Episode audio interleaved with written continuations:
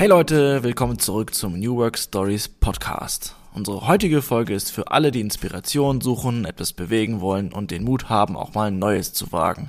Dafür haben wir Anja Förster ins virtuelle Podcaststudio eingeladen. Die Bestsellerautorin ist Unternehmerin, Gründerin der Rebels at Work Initiative und Vordenkerin für die Arbeitswelt von morgen. Ihr aktuelles Buch Vergeude keine Krise mit 28 rebellischen Ideen für Führung und Selbstmanagement, das sie mit ihrem Ehemann Peter Kreuz geschrieben hat, ist im Sommer letzten Jahres inmitten der Pandemie erschienen.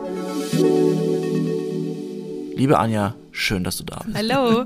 hallo Lisa, hallo Alex. Wir möchten mit dir heute reden über Selbstentwicklung, provokative Kompetenzen, ein verrücktes Versprechen, Kanarienvögel, Jonglieren und vielleicht sogar über Birnen im Kalender. Aber erst einmal, wie ist es dir denn ergangen seit der Veröffentlichung eures Buches letzten Jahres? Ja, die vergangenen Monate, die waren schon hart. Also äh, lang, lange ähm, Schnee- und Regentage du konntest nicht wirklich raus. Also das, das war natürlich alles andere als toll. Aber ich will jetzt hier nicht so auf Negatives und, und auch irgendwie Frustrierendes ähm, ja, fokussieren, weil gleichzeitig diese Zeit schon cool war, um zu reflektieren, zu hinterfragen und auch ähm, die Gedanken so zu sortieren. Und das fand ich wirklich ein, ein Riesengeschenk. Und, und das ist natürlich schon, muss ich sagen, eine sehr privilegierte Situation. Denn äh, bei mir geht es nicht um die Existenz. Das sieht anders aus bei Leuten, die halt dann mhm. irgendwie auf 50 Quadratmetern mit fünf oder sechs Personen laufen, äh, le leben und wo es dann wirklich auch um, um schnell um existenzielle Dinge geht. Also insofern, ähm, ja, war, war nicht toll, aber ähm, finde ich, fand, ich fand es eine interessante Zeit zur Selbstreflexion. Wie war denn die Reaktion auf das Buch? Haben viele gesagt, vielen Dank, dass ihr uns Mut macht, die Krise zu nutzen. Ähm, habt ihr irgendwie Fanbriefe bekommen von wegen vielen Dank, Anja und Peter, für die Inspiration? Wie war da diese Resonanz?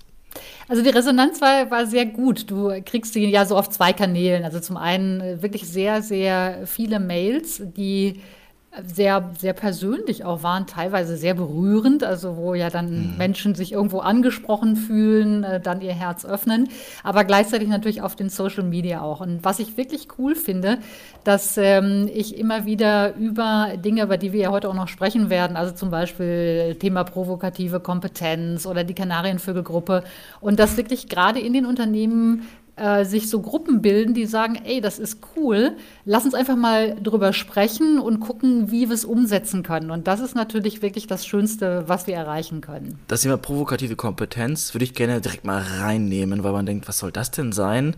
Ähm, ich habe es natürlich gelesen, aber ähm, würde jetzt dir überlassen zu erklären, was diese Herausforderer-Eigenschaft eigentlich ist. Ja, also provokative Kompetenz, das hat jetzt nichts irgendwie mit Querschlägern oder diese Ich bin dagegen aus Prinziptypen zu tun. Das ist nicht damit gemeint, sondern was wir damit meinen ist, dass wir ja alle in den Unternehmen sehen, dass es so eine Tendenz gibt zum, zum Gruppendenken. Ja, also je, vor allen Dingen je länger du zusammen bist, desto besser du deine Kollegen äh, kennst, desto mehr bildet sich so eine kongruente Denk-, Sprech- und Handlungsweise. Deswegen ist es so wichtig, eben auch Leute zu haben, die diese doch durchaus kritische Grundhaltung in sich haben. Nicht, nicht kritisch im, im Sinne von mäkelnd, aber kritisch im Sinne von hinterfragen, von konstruktiv nochmal vielleicht einen Schritt zurücktreten, zu sagen, ist das wirklich richtig so, wie wir das denken? Und das ist eben genau diese, diese provokative Grundhaltung, die aber natürlich auch mit Kompetenz gepaart sein muss, denn nur irgendwie sagen, hey, ähm, ich, ich hinterfrage das und bin hier der Advocatus Diaboli äh, in meiner Rolle, das ist eben auch ein bisschen wenig. Und äh, was uns nochmal wichtig war, auch ist, dass diese man, man spricht zwar gerne darüber und sagt, ja, das ist schon wichtig, dass wir auch Leute haben, die das zu hinterfragen äh, wagen.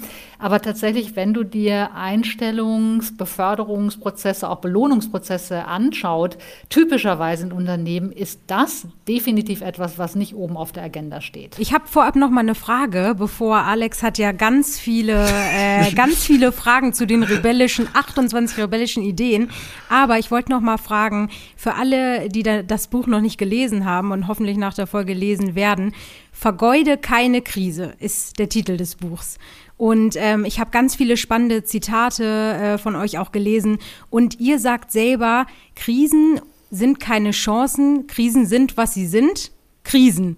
Aber du sagst, vergeude keine Krisen. Das heißt, es ist schon eine Chance in dem Sinne, dass man sich reflektieren und verändern kann. Aber kannst du uns mal erklären, was du genau damit meinst, mit Krisen sind keine Chancen? Also erstmal zunächst, äh, keiner mag Krisen und keiner braucht Krisen. Ich glaube, da sind wir uns alle sehr einig. Plus eins. Unserer, unserer Hörer. Das, das ist tatsächlich so. Äh, aber Krisen können, können eben auch immer sinnstiftende Irritationen sein, weil du ja quasi aus dieser normalen Routine sehr brutal runtergebremst wirst. Und du kannst jetzt natürlich entweder sagen, dieses Runterbremsen, das ist ganz schrecklich und ich hoffe und bete, dass wir ganz schnell zum alten Normal zurückkommen. Das ist ein Weg, damit umzugehen. Der andere Weg, den wir propagieren und befürworten, ist ein anderer, nämlich zu sagen, äh, du kannst natürlich nicht diese Herausforderung oder diese schwierige Zeit ändern. Das, das ist so, die ist einfach extern gekommen. Mhm. Ähm, was du aber ändern kannst, ist deine Haltung dazu. Das ist nochmal ja, ganz, ganz, perfekt. ganz fundamentaler ja. Sache. Also nicht die Sache an sich ändern, aber deine Haltung. Und diese Haltung, die habe ich ja vorhin schon angesprochen, wenn du die tatsächlich nutzt, um zu reflektieren, um zu hinterfragen und auch sehr viele Gewissheiten, die du glaubtest zu ha haben, in dem typischen hektischen Alltagsgeschäft, wo du eben wenig Zeit hast zu hinterfragen, wenn du die genau diese Zeit einfach nimmst, um das auf den Prüfstand zu stellen, dann kann die unglaublich gewinnbringend sein für dich. Ja, also weil, weil es tatsächlich ein Zukunftsmechanismus ist und ähm, wir haben auch irgendwo mal geschrieben, es hat so eine Entkalkungsfunktion. Das, ja. ist, das ist eigentlich eine, gutes, cool. eine gute Metapher. äh, das ist eine Entkalkungsfunktion. Ja. Also kann man sagen, dass diese Ideen, die ihr habt, ähm, dafür oder dabei unterstützen, die persönliche Haltung gegenüber der Krise zu verändern. Das heißt, ähm, reden wir mal über das Thema Selbstentwicklung. Dort gibt es einen Punkt, den nennt ihr das Challenge Network, mhm. dass man das irgendwie äh, befördern sollte. Das klingt spannend. Wie, wie geht das? Das, äh, also erstmal vielleicht noch ein paar Takte zur, zur Selbstentwicklung. Ähm, mhm. Ich, ich habe oft diese Diskussion, dass Leute sagen, ja, Anja, das mache ich doch eigentlich schon. Und wenn du dann ein bisschen nachfragst, dann wird es aber oft verwechselt so mit Achtsamkeit. Und das ist, Achtsamkeit ist super, ja. Also einfach dieses achtsame durchs Leben laufen, immer mal wieder innehalten und nachdenken. Aber diese Selbstreflexion und Selbstentwicklung oder Selbstentwicklung ist eben noch tiefer, weil sie tatsächlich auch diese Selbstreflexion in, umfasst. Ja, und das, das, äh, das, äh, diese Selbstreflexion heißt wirklich, was sind meine Ziele? Wie bin ich da unterwegs? Bin ich eigentlich noch auf dem richtigen Weg? Werde ich äh, mehr getrieben wie so ein Stück Holz im Fluss oder, oder suche ich mir halt selbst meine Richtung? Und das können teilweise, wenn du anfängst, wirklich tief zu gehen, das können auch sehr unangenehme Erkenntnisse sein wo du einfach ja. merkst, du bist noch nicht wirklich, ähm, also du hältst dich vielleicht auf einem auf guten Weg unterwegs, bist aber bei tiefer Reflexion äh, nicht, nicht wirklich, nicht wirklich äh, perfekt da, da aligned. Und da kommt dieses Challenge-Netzwerk äh, ins Spiel. Das ist eine Geschichte, die ich aus einem Podcast von Tim Ferriss ähm, hm. übernommen habe. Und zwar hat er, das muss man, Full Disclosure, also das ist eine Idee von Adam Grant, dem ähm, Sozial-Organisationspsychologen aus äh, toller, toller Typ, toller Autor. Und der hat eben in diesem Podcast darüber erzählt. Und wir fanden das so cool, dass wir gesagt haben, das machen wir jetzt auch. okay. Also was ist das Challenge Network? Das mhm. heißt, ähm, du suchst dir bestimmte Punkte, also wo du nach auch selbstkritischer Reflexion der Meinung bist, hm, da sollte ich schon noch was tun. Da brauche ich auch noch mal so ein Sounding Board, vielleicht auch so einen richtigen Schubs in die Richtung, mich da weiterzuentwickeln, vielleicht auch mutiger zu werden. Und das heißt also, das Challenge Network ist nicht, dass die sagen, okay, äh, gib mir Feedback über alles oder egal, was euch auffällt, sondern du definierst schon deine, deine Wachstums- und Veränderungsfelder und teilst das auch offen dem Challenge-Netzwerk mit und die sind einfach dann mit einem kritischen und wohlwollendem Blick natürlich auch begleiten die dich. Also wohlwollend, weil sie auch wollen, dass du dich weiterentwickelst. Und das hat zwei super, super coole äh, Resultate. Das eine ist, weil du es ja öffentlich machst, du erzählst es zwei, drei oder vielleicht auch vier Personen, bist du in der Verpflichtung. du, musst, du musst ran. Ne? Und das zweite ist natürlich auch, dass dieses Challenge-Netzwerk, das sind ja jetzt keine Fieslinge, ja, die sagen, oh, ich will aber nicht, dass die Anja sich da weiterentwickelt. Ganz im Gegenteil, die sind die ja sehr wohlgesonnen. Und das heißt, du kriegst wirklich positiv aber auch durchaus kritische. Ja? Die brauchst du ja auch Rückmeldung, wo man dir vielleicht sagt, Anja, ganz ehrlich, ich erlebe das noch nicht so, wie du dir das jetzt vielleicht vorgestellt hast. Und ich glaube, das ist das Allergroßartigste, was, was wir tun können, um uns selbst weiterzuentwickeln. Das heißt, manche der Ideen, die ihr in eurem Buch beschreibt, äh, sind gar nicht unbedingt von, von dir und, ähm, und deinem Mann Peter entstanden, sondern ihr habt euch auch inspirieren lassen, richtig? Natürlich, wir alle ja, stehen auf den Schultern von Riesen. Ja. Das ist so. Das ist so. Das ist das, und ich ja. finde, das ist das Großartigste, was wir jetzt auch ähm, haben. Es gibt so viele Quellen und, und wie gesagt, unseren Podcast, den wir jetzt gerade, äh, in dem wir gerade sprechen, aber auch andere tolle Podcasts, äh, großartige Bücher und, und ich glaube, das ist auch eine Riesenchance, wenn wir über Selbstentwicklung und Weiterentwicklung äh, sprechen, dass du ja im Prinzip alle möglichen Inspirationen äh, an deinen Fingerspitzen hast. Du musst im Prinzip nur zugreifen. Das Thema auf sich selbst zu achten und da wirklich weiterzuentwickeln, zieht sich ja durch das, durch, durch das Buch durch. Also es sind wirklich viele Tipps und Tricks, wie man an sich selber arbeiten kann. Und natürlich gibt es auch ein Führungsthema, was ich persönlich sehr spannend fand, das war The Maniac Pledge, das, das äh, verrückte Versprechen. Das werde ich jetzt nicht vortragen, aber ich packe das nachher in die Show Notes rein. Kannst du dazu erzählen, wie das funktioniert? Das ist eine, äh, von einer Firma, die Deutschen sprechen es immer WD40 aus. Also alle Bastler und Heimwerker kennen das. WD40. Das ist dieses Kriechöl ne, in den blau-gelben Dosen. Also das ist ja so eine Art Wundermittel. Und was viele aber, also viele kennen das und sagen, das ist total klasse, das Produkt. Äh, aber das ist auch eine sehr coole Firma, die dahinter steckt. Und diese Firma sagt eben, wir wollen, wir wollen absolut nicht mikromanagen. Wir wollen Leute, die selbstbewusst, selbstverantwortlich arbeiten. Und diese Maniac Pledge ist im Prinzip eine gegenseitige Selbstverpflichtung, wo ich eben sage, ich warte nicht darauf, dass mir jemand Anweisungen gibt. Ich warte nicht darauf, dass Informationen zu mir kommen. Ich warte nicht darauf, dass mir jemand vorgibt, was ich zu tun habe, sondern ich selbst bin dafür verantwortlich. Und das ist im Prinzip diese äh, sozusagen die organisatorische Umsetzung dessen, wovon wir gerade gesprochen haben, im Sinne der Selbstentwicklung. Weil diese Selbstentwicklung ist ja im Prinzip ein Weg auch zur dass du dir mehr Freiraum und Gestaltungsmöglichkeiten in deinem Leben zugestehst. Und das ist natürlich die eine Seite, aber du brauchst eben auch Organisationen wie, ich sage es mal auf Deutsch, WD40, ja, die genau das gutieren und auch wollen. Und was uns super gut an diesem Unternehmen gefallen hat, ist nicht nur, dass sie diese gegenseitige Selbstverpflichtung bei allen Mitarbeitern, allen Führungskräften ähm, quasi abnehmen, sondern dass sie auch ausdrücklich das gegenüber Bewerbern kommunizieren und sagen, wenn du das nicht mitgehen willst, den Weg brauchst du hier gar nicht reinzukommen. Das finde ich eine sehr, sehr coole Sache und das ist eine Sache, die, also ich kann das gar nicht oft genug betonen, weil ich es in vielen Organisationen so anders erlebe, wo es dann mhm. Ja, die sollen schon selbstständig sein und ihre Sachen machen und mich nicht als Chef immer so nerven. Gleichzeitig ist das aber bei, der, bei den Recruiting-Kriterien so das allerletzte Kriterium. Also man guckt da gar nicht wirklich drauf, sondern das soll irgendwo vom Himmel fallen. Und das ist eben, finde ich, eine, eine fair und square Angelegenheit zu sagen, das ist uns extrem wichtig. Wir wollen erwachsene Menschen haben, die auf Augenhöhe miteinander arbeiten. Und äh, wer, wer das nicht mitgehen will, der muss gar nicht erst hierher kommen. Recruiting ist ein gutes Stichwort. Ähm, wie recruite ich eigentlich Kanarienvögel und wofür? Ach, dafür steht das. Also bunt, bunt gemischte, genau, bunt gemischte Schreibe ich das Leute. Dann aus? Ja, also wir suchen Kanarienvögel männlich, weiblich, divers. Also die Kanarienvögel, der, der, der, Hintergrund ist ja, das müssen wir vielleicht erklären, also das ist eine Geschichte, die von Google kommt. das ist eine sehr gute.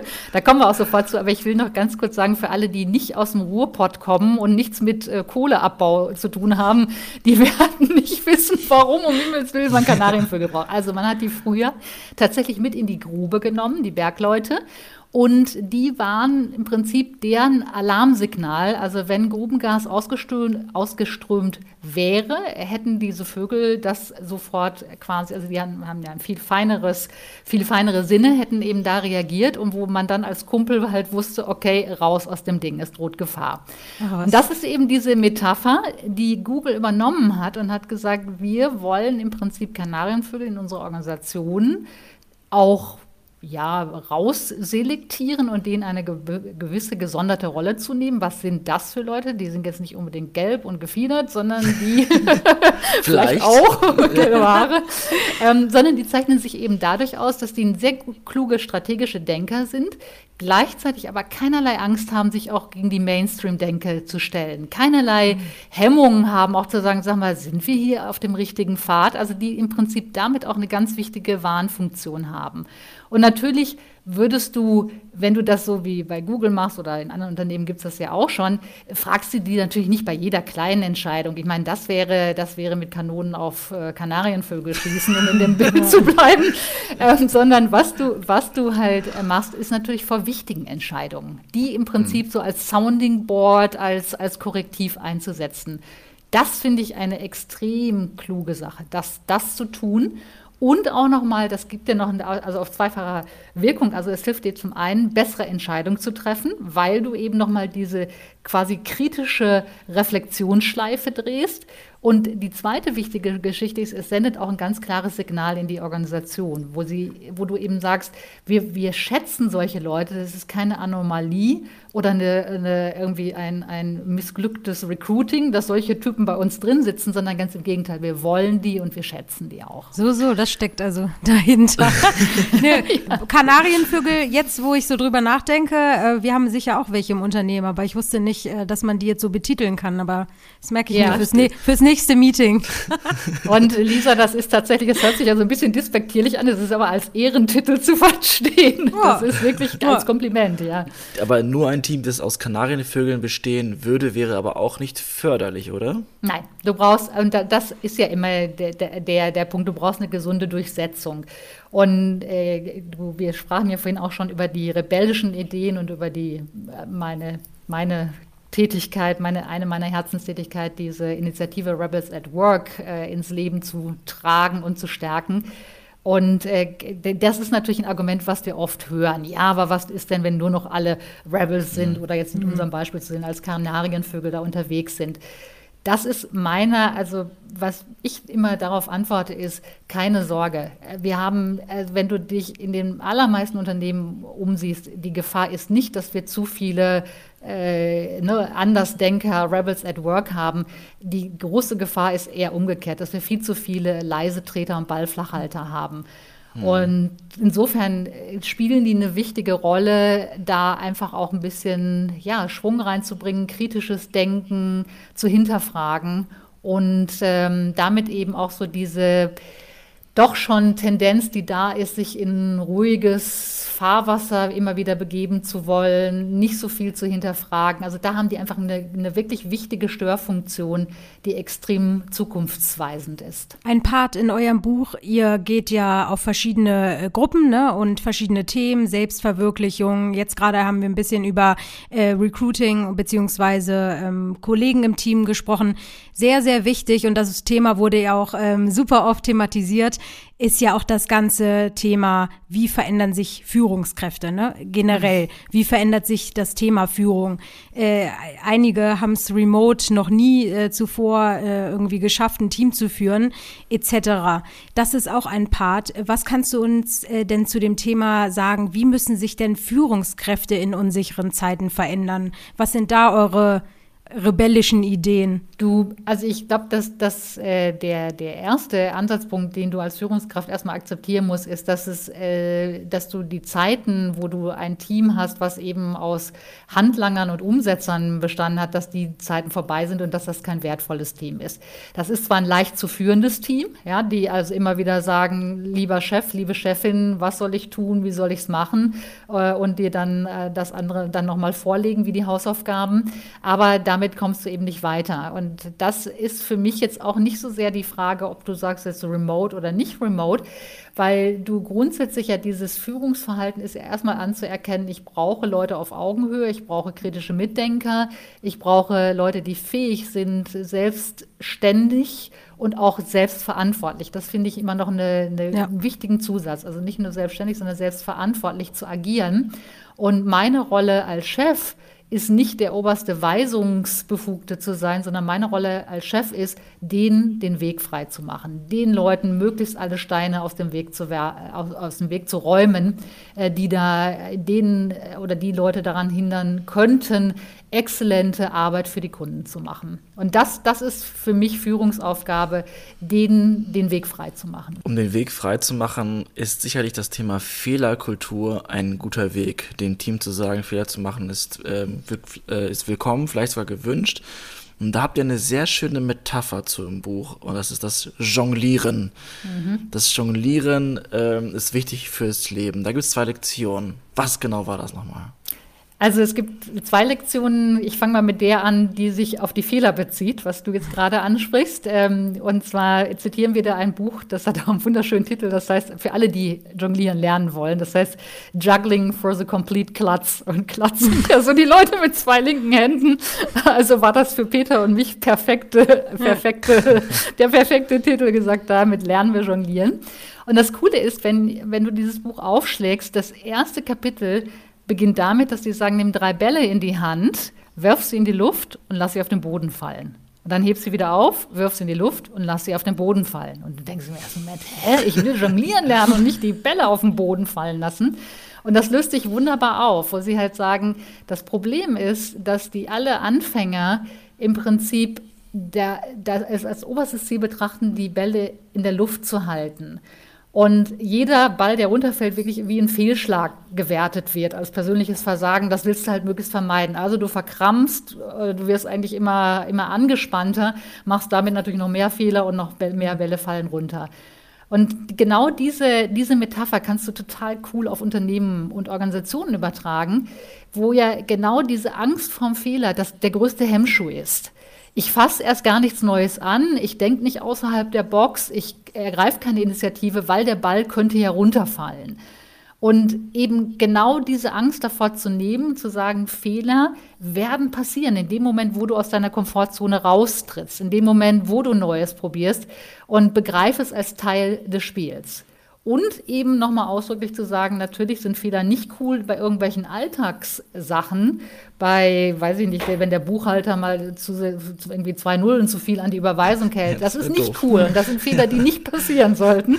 Aber wir reden eben ausdrücklich von Fehlern, die passieren, wenn du Neuland betrittst. Ja? Und da finde ich diese Metapher von dem Jonglieren gut. Du fragtest nach zwei Lektionen. Die zweite ja. Lektion war auch eine gute, wo wir eigentlich daraus abgeleitet haben, auch das ist auch schön, wenn du Anfänger beim Jonglieren beobachtest, die im Prinzip denken, dass ähm, du musst den fangen. Das, das, das ist sozusagen ne, fangen und nicht runterfallen. Aber wo wir sagen, äh, werfen ist wichtiger als fangen. Und das kannst du eigentlich auch schön als Metapher wieder auf den Alltag übertragen, weil wir oftmals, natürlich oft durch, durch äh, Alltags-busy busy work, so in diesem Modus sind, schnell, schnell irgendwie zu fangen, schnapp die nächste Aufgabe, das nächste, die nächste Sache, die da laut schreit, kümmere dich um mich.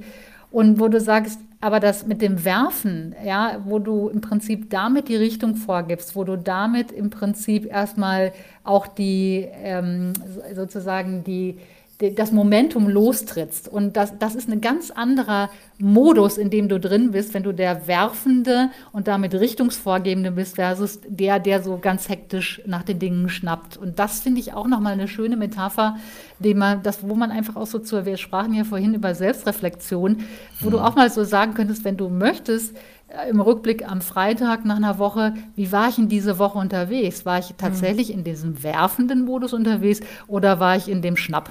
Schnapp, fang, fang den Ball, wo auch immer er gerade aufgetitscht ist. und ja. und habe mich damit im Prinzip zerrieben und bin eigentlich gar nicht zu den wichtigen Sachen gekommen, sondern nur, habe nur die dringlichen quasi abgehechelt.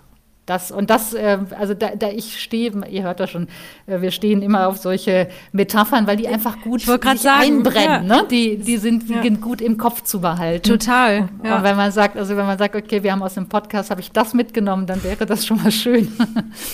Die Metaphern leben wir auch und deswegen springen wir einfach gleich zur nächsten. Und das ist für mich persönlich der wichtigste Punkt aus eurem Buch gewesen. Und zwar habe ich auch so das Buch ähm, vorm Lesen interpretiert, vergeude keine Krise, wie nutze ich die am besten? Und ich glaube, viele haben die genutzt, um nachzudenken. Bin ich im Job noch glücklich? Will ich mehr Kinder? Keine Ahnung was, also wirklich fundamentale Sachen. Und ihr schreibt im Buch, dass ähm, es meistens halt im Leben genau andersrum ist. Wir kümmern uns um Kleinigkeiten und denken über viele Kleinigkeiten nach, aber für die wirklich großen Dinge, die wichtig sind, nehmen wir uns keine Zeit. Und da habt ihr einen Tipp, wie man dafür sorgt, diese, diese Krux zu lösen. Und es mhm. hat was mit einer Birne zu tun. Ich glaube, das ist Überleitung genug, um dir zu erzählen, was ist da die rebellische Idee hinter der Birne? Genau, wir, wir nennen das ZFDB. Das äh, ist auch übrigens immer meine, meine, meine große Empfehlung oder das müsst ihr euch dann in großen Lettern auf meiner PowerPoint vorstellen, die ich, wenn ich bei Executives bin. ZFDB, Ausrufezeichen. Und das steht genau für Zeit für die Birne. Und das ist exakt das, was, was du schon anteaserst, dass wir, das hat eine schöne Verknüpfung eigentlich mit dem, wo wir gerade vorher drüber gesprochen haben, mit dem Fangen und dem Werfen. Ja? Und dass eben viele natürlich, ähm, weil das Altersgeschäft, die Brandherde, die sind laut, ja, die schreien, kümmere dich um mich, äh, weiß ich nicht, da ist ein Mitarbeiter krank, äh, einer hat gekündigt, der Kunde hat sich riesig beschwert, also rennst du, also schnappst du nach den Aufgaben. Und ähm, am Ende des Tages oder auch wieder am Ende der Woche, wenn du dann so reflektierst, äh, merkst du eigentlich, ich habe an den wichtigen großen Themen für mich selbst oder auch fürs Geschäft, das kannst du ja auf beiden Ebenen sehen, bin ich eigentlich überhaupt nicht zugekommen. Und die äh, ZFDB heißt, dass du dir, also Zeit für die Birne heißt, dass du dir tatsächlich von vornherein im Kalender Zeit ein planst. Denn die Wahrheit ist, wenn du das nicht tust, du wirst nicht dazu kommen. Du mhm. wirst, mhm. du wirst immer irgendwas haben, was halt wieder Fall. dringlicher ist. Mhm. Und das ist eine, eine, extrem gute Übung, also das zu tun. Und auch mit, äh, das kannst du ja alleine machen, aber du kannst das genauso auch mit deinem Team machen, ja, wo du halt sagst, okay, wir, äh, weiß nicht, wir machen die erste halbe Stunde, macht jeder Solo und dann hängen wir noch eine halbe Stunde an, wo wir uns gemeinsam einfach über, über eine wirklich tiefgehende, wichtige Frage äh, unterhalten. Und das finde find ich eine sehr gute Sache.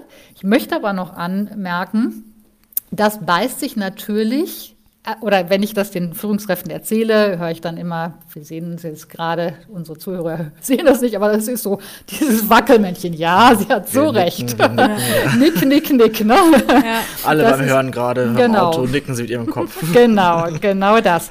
Und die Tatsache oder die oftmals die Realität ist aber, wenn du einen Menschen im Unternehmen hast, der jetzt einfach mal, sagen wir mal, für eine halbe Stunde irgendwo auf dem Sofa sitzt, eine Tasse Tee in der Hand hat und aus dem Fenster schaut, weil er gerade ZFDB macht, weil er tief ja. nachdenkt, dann heißt das ja sofort, wie? Ist die nicht ausgelastet? Hat die eine Störung? Was ist denn mit der los? Dem müssen wir ja. ein paar mehr Aufgaben geben. Und das, ja. ist, das ist eben diese totale Krux in den, in den Unternehmen, wo wir wirklich sagen, da müssen wir unbedingt umdenken. Und da war die Krise vielleicht auch nochmal ein guter, guter äh, ja. Tritt in den, in den Allerwertesten, um das zu machen, dass man sagt, diese wirklich tiefe Zeit zum Nachdenken ist extrem wichtig, vor allen Dingen in einer volatilen ja. und sich schnell verändernden Welt.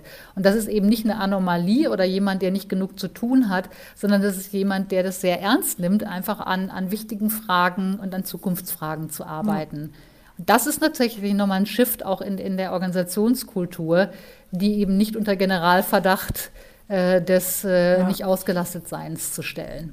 Ja, absolut. Also man kann zwar die Krise echt nicht äh, schönreden oder was hier in den Nein. vergangenen Monaten äh, alles passiert ist, aber eins muss man mhm. sagen, da geben wir dir absolut recht. Wir wollen ja auch immer das Positive hervorheben. Äh, das hat wirklich zu einem, ja, zu einem äh, Wachrütteln quasi mal geführt, beziehungsweise mal Sachen angestoßen, für die es schon allerhöchste Zeit war. Also da, mhm. ja, das, das, das stimmt absolut.